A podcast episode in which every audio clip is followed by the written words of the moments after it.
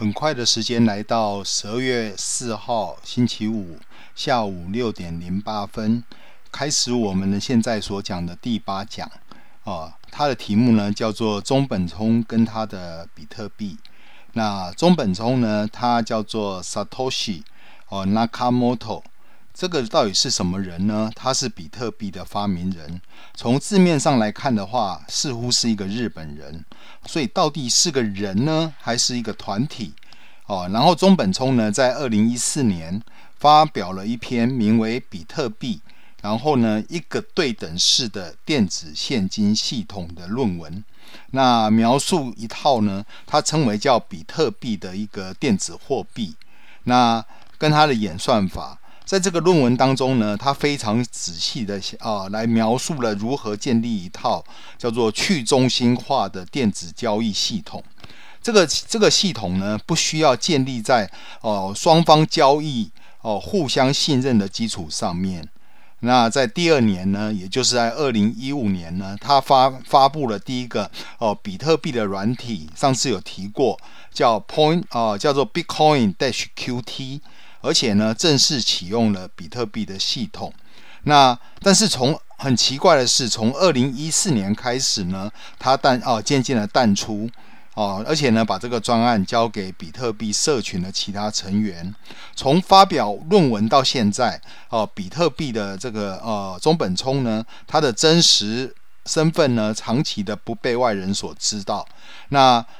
中本聪的目的很清楚地显示，他并不希望虚拟货币被某一国的政府或者是央行所控制，而是希望它变成一个全球性流通、不受政府监管或者是操纵的虚拟货币。那全世界都想找出这位天才哦，甚至呢，有人认为说，应该给给他一个呃诺贝尔奖。那最为人所熟知的呢，是在二零一四年的三月六号，那新闻周刊呢的记者哦，自称自己已经找到了中本聪，他是一个居州呃居住在加州的一个日裔美国人，他的名字呢叫做呃多利安中本。那事实上在正啊、呃、在正式的访谈当当中哦、呃，这个多利安呢否认了自己跟比特币所有的关联。那也就是说，他中本中本聪在这个 P to P 基金会的账户哦，尘封了五年之后哦，他只发了一哦第一条讯息，叫做“我不是哦多利安中本”，然后呢又回到沉静。到所以到目前为止呢，啊多中哦中本聪到底是谁？那到了二零一五年呢，加州大学金融学的教授哦叫做呃叫做什么 Choudhury 然后呢，提名中中本聪为二零一六年诺贝尔经济学啊经济学奖的候选人。他认为说，比特币的发明简直可以称为叫做革命性的。中本聪的贡献呢，不但会彻底改变我们对于金钱的思考方式，甚至会颠覆央行在货币政策所扮演的角色，而而且会破坏呢啊，如例如说像 Westlink。像西联这样高成本汇率的一个服务，哦，彻底消除像 Visa、Master、PayPal 他们收这个所谓的哦两到四 percent 的这个哦中间人的交易税，那甚至呢连公证跟哦中介服务的部分呢都可以被消灭，所以说呢，它彻底改变整个法律合约的方式。哦，他想靠这个方式呢，把中本聪哦把他逼出来，但是呢，还是徒劳无功。那事实上呢，到了二零一五年五月二号左右，澳洲有一个企业家哦，他叫做 Greg 哦 Stephen Wright，他公开承认，请记住哦，是公开承认他自己就是中本聪哦，所以说呢，这个时候。大概是全世界第一个有人敢公开承认他就是中本聪哦，他的证据就是说他拥有中本聪的加密啊、加密的这个呃签名档哦，那这个档呢，你可以在所谓的暗网里面找到它的连接哦。事实上呢，这个连接很多电脑社群里面都有哦。他另外提出了另外一个证据，就是说哦，他是第一个到第九个。比特币的私钥，但是呢，早期比特币开发人员或他的亲属也都有可能拿到。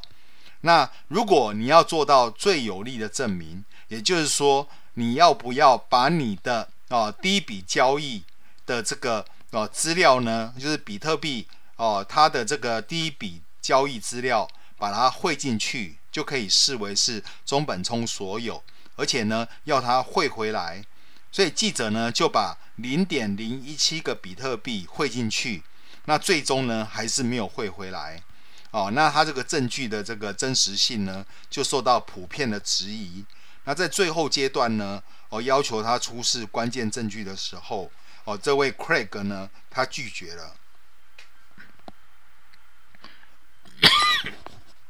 好，对不起。那事实上呢，在这个时候，我们可以看到。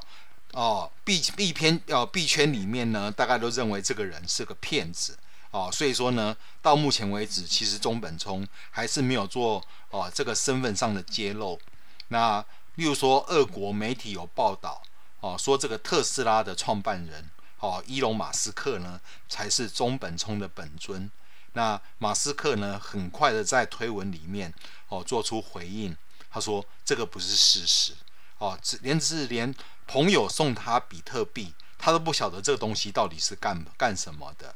哦，那直到二零一八年一月，那个卡巴斯基实验室哦联合创办人哦娜塔莉亚哦卡巴斯基称为，比特币是美国 CIA 的一个专案，目的是要在美国、英国、加拿大等地呢来提供哦快速的资金。哦，事实上呢，你就把比特币视为是美元二点零，然后这个汇率呢是由交易所的所有者所控制。然后他还说，呃，比特币呢的创始人哦，其实是一群美国密码专家的化名。哦，所以说呢，这些说法都被大家当成是一个八卦，但是并没有被很认真的看待。那。事实上呢，随着比特币的发展走入正规，那中本聪的消息却越来越少。人们尝试多次，也没找到哦、具有所谓的一个呃一个存在的证据。所以说呢，这个时候哦、我们也会哦、就是有点穿凿附会啊、希望把中本聪里面的。哦，Satoshi 呢变成是比特币的一个最基本单位。哦，一个冲等于一亿分之一的比特币。哦，所以说呢，这个时候注定哦，中本聪的这个哦“冲”这个字呢，就会变成在历史哦，在这个虚拟货币的历史上面做留名。那区块链呢，作为比特币的一个哦基础技术，它有几个特性。啊，特性是我之后呢要跟大家一一说明的。第一个叫做所谓的哦去中心化，然后呢去信任化，还有全球全球性的公开账本哦，在很多领域已经有初步的相关的应用出现。那在中个中本聪呢，他的这个论文里面哦，他提到所谓的哦 P to P 的方式，他移除了公证人或者是银行的角色。交易的双方呢，不用投提供所谓的个资，因为银行呢现在都会做一件事情，叫做 KYC，叫 Know Your Name，就是知道你的名字。那有些做法底下，例如说我要在大陆这边做买卖的时候，对方第一个要你拍哦，可能是台胞证给他。那第二个呢，你有可能还需要手持这个证件，跟你做所谓的。呃，在同一个镜头底下做拍照，再由对方那边去做验证，哦、这样的一个实名制的方式呢，其实哦、在这样子一个比特币的这个交易当中是不需要的。然后，因为为什么它不需要呢？因为全世界的这个电脑节点，它都可以帮你来印证哦、所谓的这个交易。所以说，其实你并没有那个必要哦、来做所谓的这个中间人。它就减少了交易的手续费，而且更快的完成交易。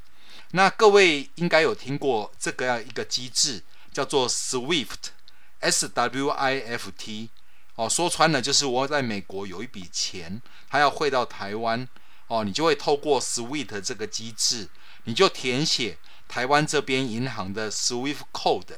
然后你再把钱打到这个 SWIFT code，加上你的账号，然后呢再加上你的名字，它就可以传到台湾来。可这个过程中呢，就会经过不同的银行，每个银行都可以追踪得到你。啊，那在这样的一个虚拟货币底下，哦，它的特定在于说，相对相对于所谓的这个实体发行的货币，哦，或者称为叫做法币，哦，虚拟货币的世界里面，哦，几乎都是银货两讫，它没有所谓的信任上的问题，或者是哦，这个所谓的哦，在交换当中有所谓的信任的问题。法币的防伪就是说，你可能用特殊的油墨或者加什么防伪线。来做到这个呃假钞的这个辨识。那虚拟货币呢，每次交易都是用密码学产生一串经过加密的乱码，来确保每次交易的这个呃安全性。如果乱码被破解，这笔交易就可以被更改。哦，那被更改之后会有什么后果？也就是说，密码上面所代表的这一笔钱被重复的花用。就好像说，我这个钱呢，哦，给了别人之后，我又又再把这个钱再分给其他人，哦，这个是很奇怪的。那中本聪的设计呢，就是用数位签章，哦，digital signature，加上哦时间戳记 time stamp，来证明这个交易的唯一性。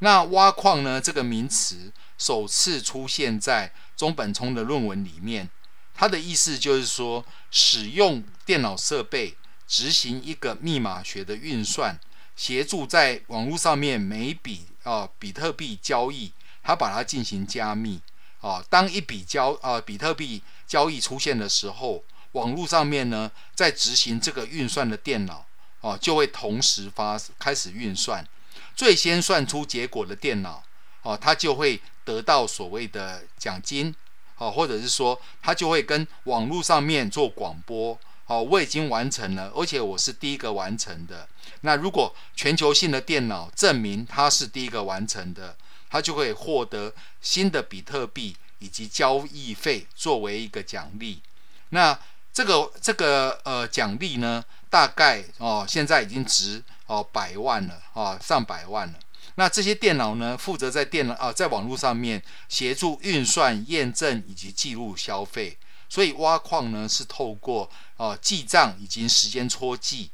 哦避免比特币被一块钱当两块钱花。那系统会奖励这个哦公平交易的电脑。那除了哦公平交易之外，另外一个呢，防伪的这个呃交易记录啊，如果被人家恶意的放到共同的账本里面。啊，这个东西的防治也是比特币设计的重点。那奖励机制呢，会有助于这些节点保持诚实。如果有比较贪婪的攻击者，哦，他把所有的这个哦比特币呢，他占了哦某一个 percentage 啊，这个时候呢，哦就会发生一个攻击，称为叫五十一 percent 的攻击，就是说在比特币底下。哦，它是一种少数服从多多数的方法，所以说呢，哦，如果攻击者他发现，哦，他可能有一些，我们应该这样讲，我们会把哦公平的电脑给大家做一个验证。如果你遵循规则比较有图有利可图的时候，谁要去坏事？所以说呢，参与运算的电脑每一个每一台都称为叫矿工。电脑运算能力强的人，他有比较高的几率可以挖到矿。然后第一个挖到矿的人呢，哦，在在二零零七年左右是十二点五个比特币作为奖励，也就是说，大概那个时候呢，会有所谓的呃，以现在的币值来算，大概是七百万左右。那没有所谓的第二名，也就是说，谁挖走就是谁的。那所以每个人呢，就是那个时候参与的人呢，就会去买买卖所谓的运算能力更强的电脑，就是为了能够第一个挖到矿。所以说，如果你能够在比特币的区块链上面拥有记账记账记账权利的人，就有可能就是运算能力的这个矿工。所以为什么看到显卡状矿机或者 ASIC 矿机呢？目前就是要增加获得奖励的机会。那接下来谈一下哦，一个名字呢，哦，这个名字呢稍微有一点难理解，叫做工作量的证明。哦，工作量证明呢，它叫做 POW，叫做 Proof of Work，也就是用来检验这一笔交易是不是合法的一个哦高效率的方式。最简单的比喻呢，就是说你要提供凭证来让外界了解你的工作量的的证明的原理。在比特币上面，因为每一笔交易都需要经过电脑运算啊加密，所以说账本上面的每这些交易。都需要消耗时间才能够把它写上去，所以如果你要完成哦、所谓的假的工作量证明的时候，你要做一件事情，叫控制哦、网络上面至少要五十一 percent 的电脑，然后让他们呢验证所谓的假的哦、交易记录才有可能完成。那工作量的证明呢，也解决了多数决代表的问题哦、所以工作量本质上。就是一个 CPU 或者是 CPU 的一个核哦，对应一票。那多数决呢，代表说你有一条最长最长的链接。那最长的链呢，代表说啊，你在上面做了最大的贡献。那如果大部分的 CPU 运算是由诚实的节点所控制，那么最诚实的这个链呢，就会变成哦最快速而且超越任何一个竞争者的链。那如果你要修改之前的区区块，也就是攻击者呢，必须重新的哦，要完成这个区块，而且要把后面所连接的区块呢，全部要做修改，哦，而且呢，要能够赶得上哦诚实节点的工作量，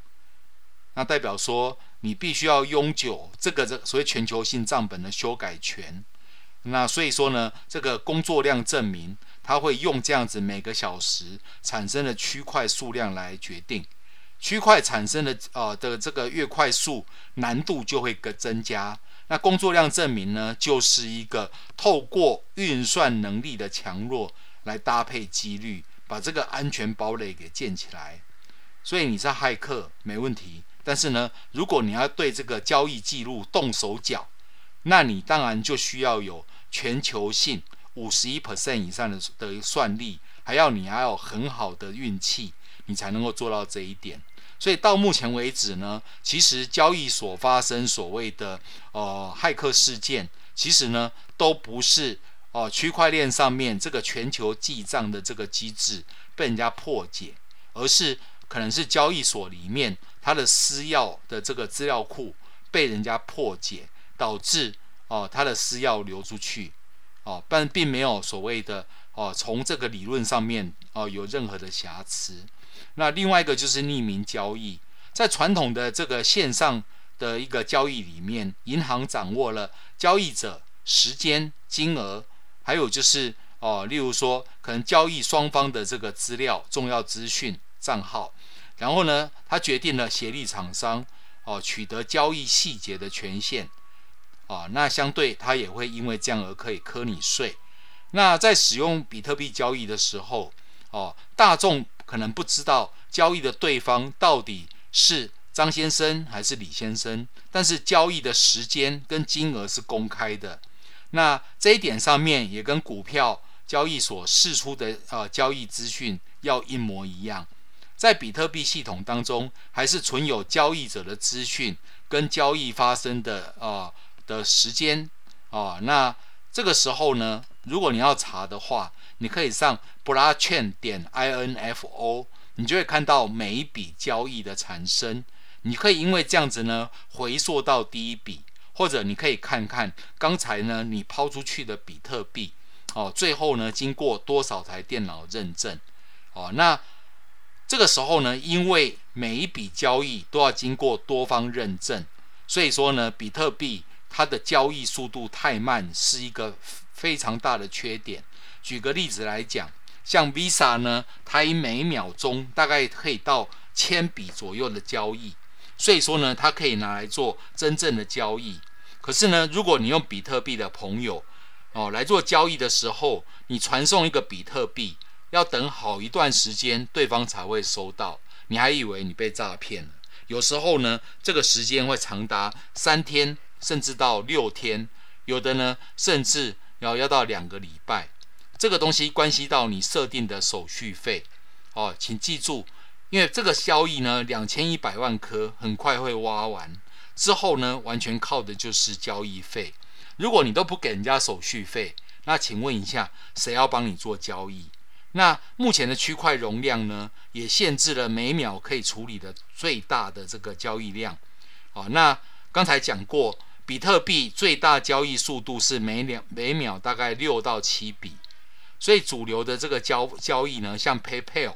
它大概每秒可以做到四百五十笔。那 Visa 呢，可以号号称它可以每秒做到五万六千笔。那以特以太币好一点，它的交易呢，大概是每秒二十笔。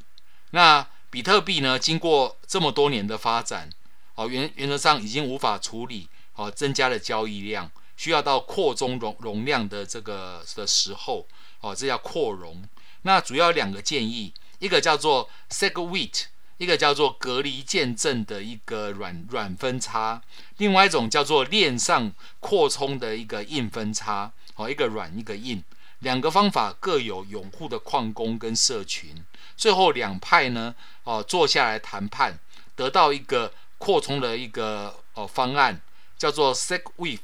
二二 X。哦，它等于说会把区块的记载量变大，然后呢，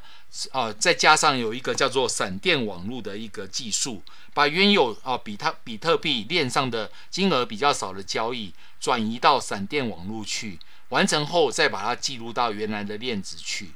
那比特币的背后技术其实包含了密码学，包含了啊、支付系统。工作量交易、数位签章、凭证、时间交易、P2P 网络，然后杂凑 Hash，再加上区块链等等，其实涵盖了非常多的领域。虽然没有一个是哦来自于中本聪的原创，但是中本聪呢还把赛局理论加上这么多的这些技术融进去，而而变成是比特币，它解决了这个去中心化的这个讨论。所以说呢，它前有未啊、前所未有，变成了非常的伟大以及成功。那中本聪的六论文，你把它从头到尾哦、把它印出来，大概只有八页，可是呢，它却展开了虚拟货币哦后面一连串的发展，也创造了许多的亿万富翁。那对于中本聪来讲，哦、不晓得这个是他的本意呢，